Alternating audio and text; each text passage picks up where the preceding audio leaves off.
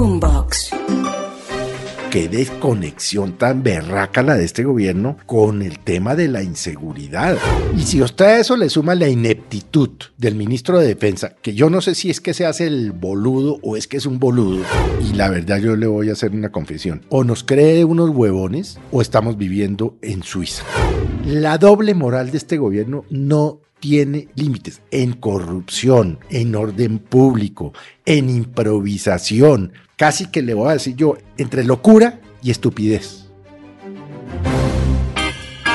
Aquí comienza el chuletazo. Con la alerta para la fuerza pública en Colombia, como si nos devolviéramos a los peores años de la guerra otra vez, la posibilidad de que un grupo armado esté pagando por la muerte de cada policía es la razón por la que se han activado las alarmas. Ocurre en medio del asesinato de una patrullera, Paula Ortega, en el barrio Calixto en Neiva. En un semáforo detiene su moto cuando iba a empezar el turno. Le disparan, le roban el arma de dotación y no hay más explicaciones. La mataron dos sicarios disidentes de las FARC, al parecer de la estructura de Jorge Briceño, pero no es Felipe este el ataque ni el último, ni el único, ni el más reciente. Asesinaron un sargento del ejército en un caso de fleteo en dos quebradas en Risaralda. Lanzaron explosivos contra una patrulla en la vía Tumaco-Junín. También aparecieron otros tres cuerpos en Puerto Guzmán, Putumayo, al parecer de disidentes de FARC abatidos por el ejército. Todo esto mézclelo con un cese al fuego bilateral que arranca hoy con la guerrilla del ELN y mézclelo con los bloqueos de las vías que empiezan a ceder. Yo creo y le propongo que no hablemos del, del orden público, hablemos del desorden público. Por orden público no hay en ninguna parte del país. Y yo me temo y, y, que podríamos estar volviendo a las épocas del año 2002, cuando el presidente Álvaro Uribe asumió la presidencia y el país estaba secuestrado por, en ese entonces por las FARC.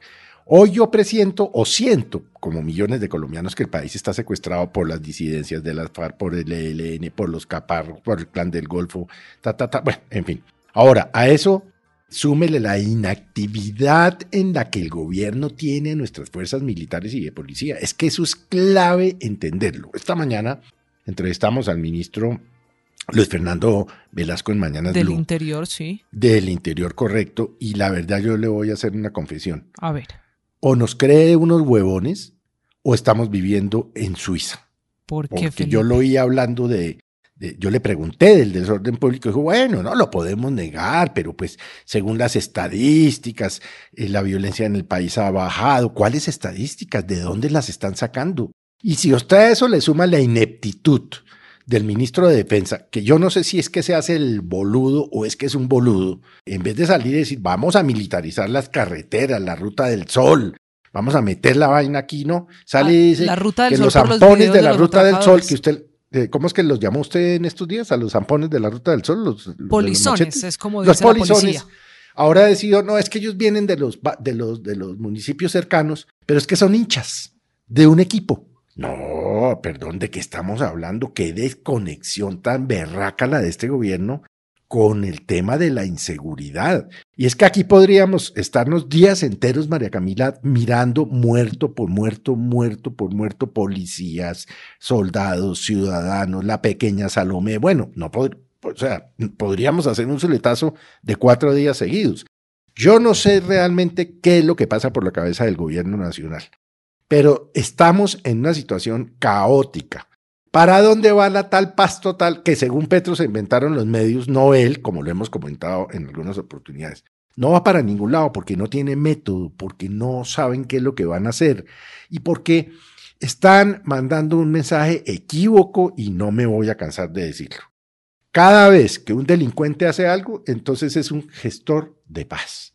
Así no se puede solucionar el orden público. Y déjeme darle un dato adicional. Hay una persona que es muy acuciosa y muy juiciosa, que es el ex defensor del pueblo, Carlos Negret, Sí. quien hizo una labor realmente importante siendo defensor del pueblo.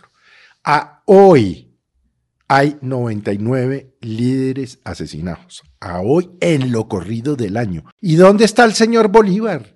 Y el señor Ariel Ávila, y el señor León Valencia, y el señor Gustavo Petro, que en el año 22, cada vez que asesinaban un líder social, salían y decían, otro más, este es un gobierno de ineptos, nos están matando. ¿Dónde están esos tipos? ¿Que, o, es que, o es que se fueron a vivir por fuera? ¿O fue que les decomisaron el celular? ¿O qué fue lo que pasó? La doble moral de este gobierno no tiene límites en corrupción, en orden público, en improvisación, casi que le voy a decir yo, entre locura y estupidez. Este es el Zuletazo. Boombox.